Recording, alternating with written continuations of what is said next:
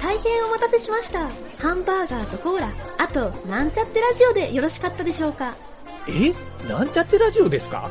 毎日無料で聞けてお得なので、お付けしました。毎日無料でプログラミング学習ができる。なんちゃってラジオ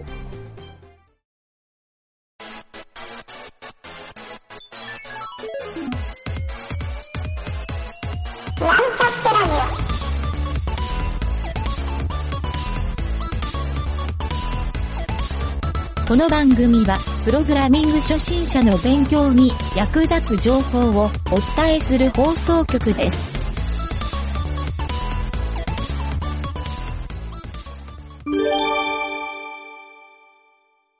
それではえっ、と裏技のコーナーはいどうもゆげたです酒井です。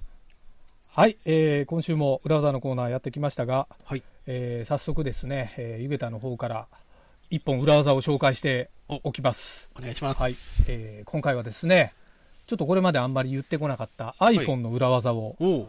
えー、1個紹介しようかなと。まあ珍しいですね。裏技といっても、そうなんですよ。このはい。iPhone の裏技ってね、あの、世の中のウェブサイトに山のように書いてあるんで、うんうんうんはい、多分半分ぐらいの人がもう知ってるわっていう人もいるかもしれないんですが、その残りの半分の方のためにお届けしたいので、えー今日はですね、iPhone のページ内検索、サファリブラウザーですね。はいはい。はい、ページ内検索、これ実は僕、この機能がないときに、なんでこのページ内検索がスマホでできないんだと思ってはい。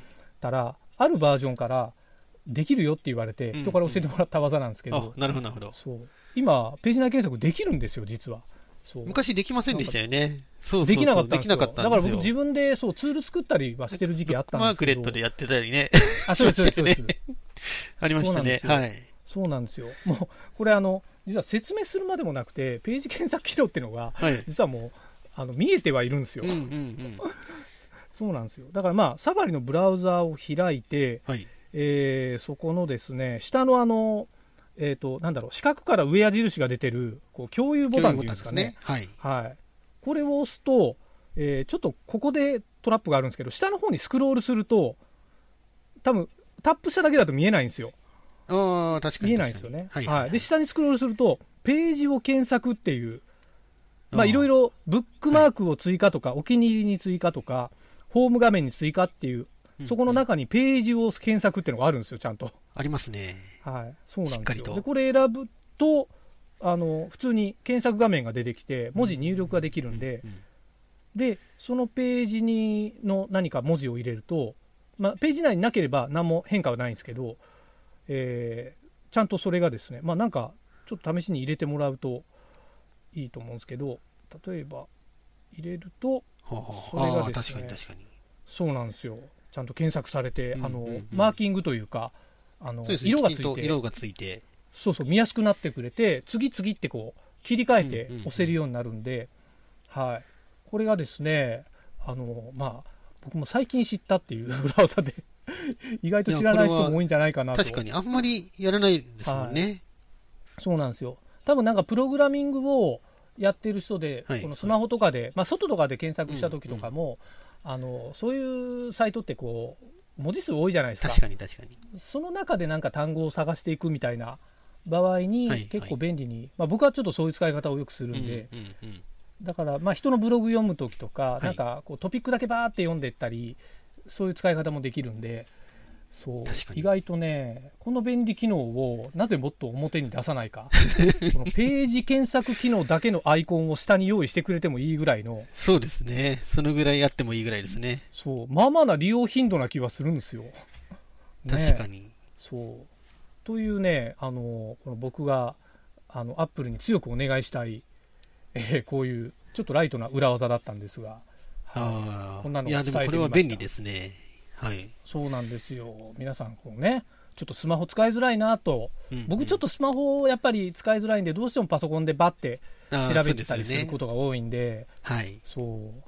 まあね、屋外でこう、外で、電車とかで、サクッとできるという、はい、そんな感じの裏技でした。ありがとうございはいます。。はいはいはい。はい。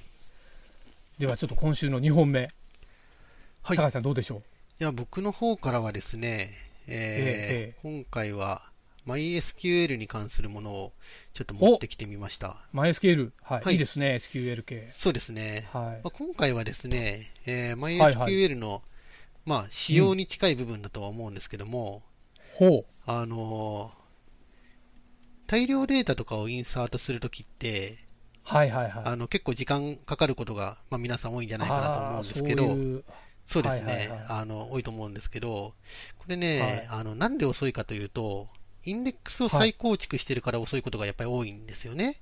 ああ、なるほど。はい。はいはいはいはい。で、まあ、インサート1個するごとに、こう、1個インデックスが作られて、みたいなことが繰り返されるので、非常に重いっていうのが一要因としてあって、なるほど。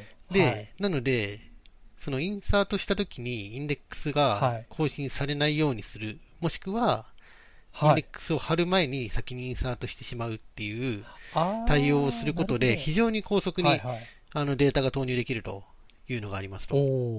なるほど。そうですね。これ、あの、少ないデータだと多分あんまり恩恵が受けれないんですけど、何十万、はい何百万というデータをやったときに、劇的に変わるので、ぜひこう皆さんに確かにお手元で試していただきたいなと思うんですけども、お手元に何十万の データって多分ないですよね。なかなかないですね。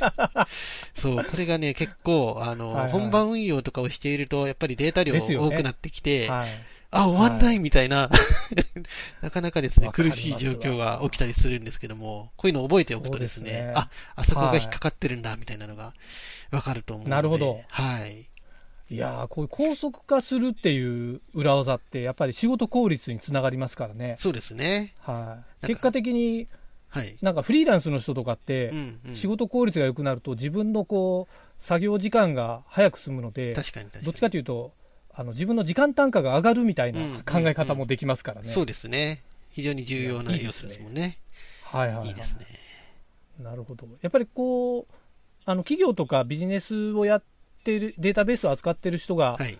よく、あの、そういうね、大容量ボリュームで苦しむじゃないですか。苦しみますね。はい。そう。なので、なかなかあの、自分で個人で勉強してて、そういうレベルのデータって扱わないことが多いんで、はい。大体みんなあの現場で困るそうんなんでよね。ですすよ。急にぶち当たる そうなんですよ。あるんですよね。はい。そうなんですよ。そうか、なるほど。ちょっと今僕も話してて思ったんですけど、はい。そう大容量のデータを提供するっていう何かサービスとか。そういうのを確かに確かに。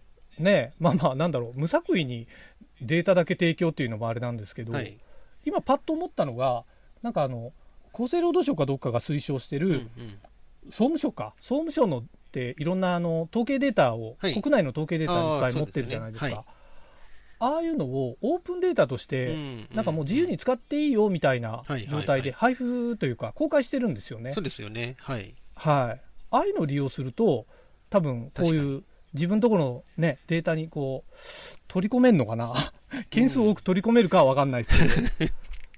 あ、あれだ。一番僕がサクって今思いついたのは、はい。郵便番号データですね。確かにあの辺はいい具合の量がありますね。そうそう、4桁分ぐらいですけど、はいまあまあ、うーんと、まあ4桁以上あるか。ありますかね。確か、うんそう、そうなんですよ。数万から数十万ぐらいあったような気がするんで、悪くないデータ量だと思うんですよね。その辺はいいかもしれないですね。ああ、あれをね、郵便番号データ実はコンバートするだけで、はい。あのウェブサービスを展開している人とか僕も知ってるんで、はい、はい。いや、ありますそれだけで商売になるんだっていう。そうそうそうそう。はいそうなんですよ。ちなみに、あの、ちょっと、これはビジネスのヒントになるかもしれないんですけど、はい。えっ、と、郵便番号って、えー都道府県、うん市区町村、あと、その中の、ななんて言うんだろう、市区町村の下のなんとか町とかなんとかはい、町、町名番地に当たるところですかね。番地町名までだかな。はい。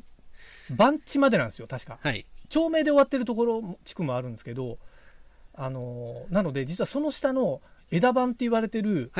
細かいところって、多少載ってる地域もあるんですけど、あのね細かいところが載ってない、はい。載ってなくて、実は皆さん、あの前輪のデータベースに頼ってるっていうあ、のがあってですね、そうなんですよ。これを、そういう枝番まで細かくうん。何年度版みたいなのを、過去の履歴も含めて全部販売をしてる会社さんがあって、はい。うまいなと思って。いやー、そうなんですよね。まあまあ高いんですよね、値段が。高いですけど、僕も前職の時とか利用してましたけど、ああ、やっぱりそうですか。あの、はいはい詳細なマスターが必要な時は、どうしてもね、そういったところが、はい、必要になるので。そうなんですよ。ただ、えっ、と、皆さんやっぱり考えてるなと思ったのは、前輪さんよりちょっと安いんですよね。なるほど。そこうまいこと言うんですね。うまいなと思って。そうなんですよ。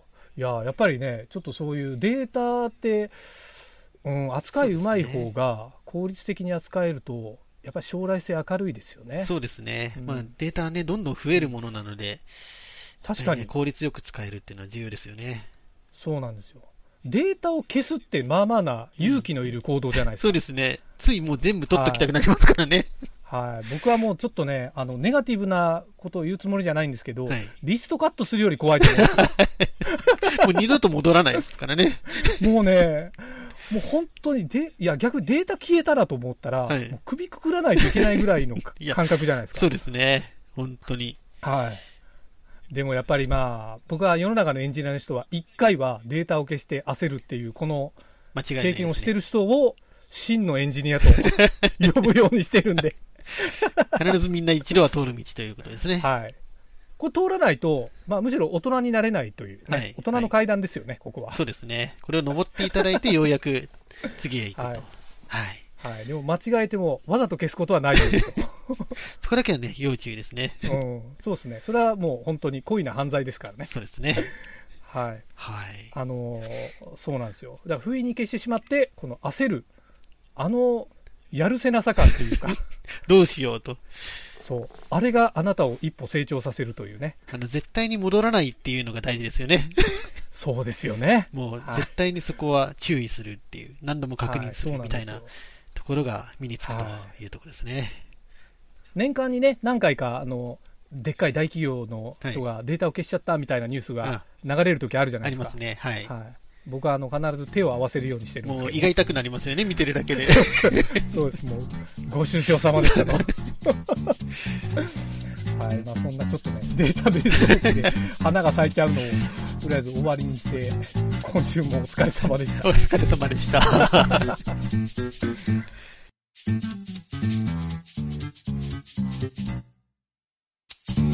番組ホームページは https コロンスラッシュスラッシュミートドットマークスラッシュラジオです。次回もまた聞いてくださいね。